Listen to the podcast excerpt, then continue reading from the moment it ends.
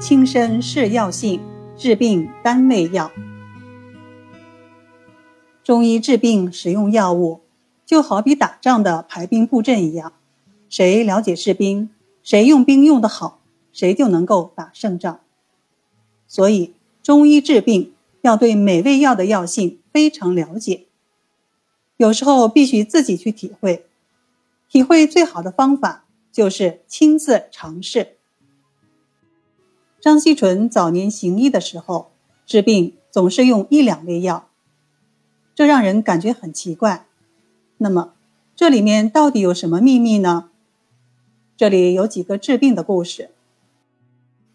张锡纯二十多岁的时候患过一种病，就是于仲秋之月，每至申酉时腹中作胀。这个申酉时就是下午的三点到七点。中医认为，这个时间在一天里和一年的秋季对应，是属金的。主收降，这就是中医的天人相应理论。张锡纯就分析：我在秋天，又是在申酉时出现腹胀，这一定是有规律可循的。他认为这是秋经收令太过，致腹中气化不舒，就是秋天是主收降的，可能是收降的太过了，所以令自己腹胀。那么。什么药能治疗这个病呢？张锡纯想到了厚朴这味药，因为他在读《本草书》的时候知道，厚朴可以治疗胃气郁结、胀满、疼痛等症，同时药性能升能降，于是就每天嚼服厚朴六七分，大约不到现在的两克。结果，这样服用两天以后，腹胀就痊愈了。张锡纯通过这次实践知道了，厚朴可以起到消除腹胀的作用。再举个例子，当时张锡纯家附近有个村子叫张马村，村里有户人家雇了一个牧童给他们家放牛。夏天的时候，这个牧童会把牛赶到村外的山坡上，让牛吃草。当时。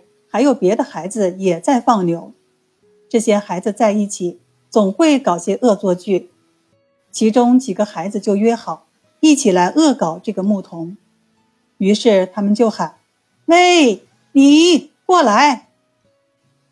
那个牧童不知道怎么回事一听伙伴们叫他，就傻乎乎的跑了过去。结果，那几个孩子一拥而上，按住这个牧童的脑袋，让他弯腰。把脑袋强行塞入这个牧童自己的裤裆里，然后把他的两只胳膊倒背着给绑起来。他们管这个游戏叫看瓜。这个恶作剧后果很严重。当牧童被人救出来的时候，气息已断。那些调皮的孩子已经吓跑了。大人们赶快让这个孩子盘腿而坐，然后捶打腰背。过了好半天，牧童的气息才缓过来，但是还是觉得有什么东西堵在胸口，呼吸不畅。严重时气息仍断，木翻身体。当时人们都没有办法了，就把张锡纯请来了。张锡纯一问，才知道是恶作剧搞的。于是他就想，这一定是牧童在裤子里。努力使劲的时候，淤血上溢导致的。张锡纯又想到三七这味药可以化淤血，又可以止血忘形，而且病愈后还不会将淤血流于经络。于是他就开了三七，并把它研成粉末，让这个孩子每次服用三钱，相当于九克，用开水冲服。结果。服用两次以后，这个孩子就正常了。这样，张锡纯对三七的疗效也有了直观的感受。没有多久，又发生了一件事。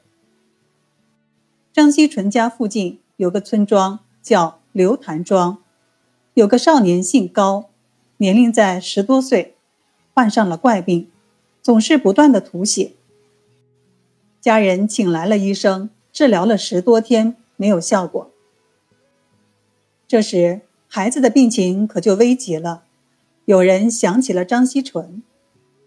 张锡纯跑来一看，就说：“这个病，我出个方子吧，就用三七粉，去买来一两，分三次服用。”于是家人就去买来了三七粉，按张锡纯的方法服用。结果当日服完，起血立止，孩子吃完药就不吐了。张锡纯还有一个特点。就是在面对一些不了解的药物时，他会亲自尝试。有一次，他为了试验花椒的力道，一次嚼服了二三钱，结果搞得自己肺不能吸气而胸闷，猛灌了几碗凉水，过了半天才缓过来。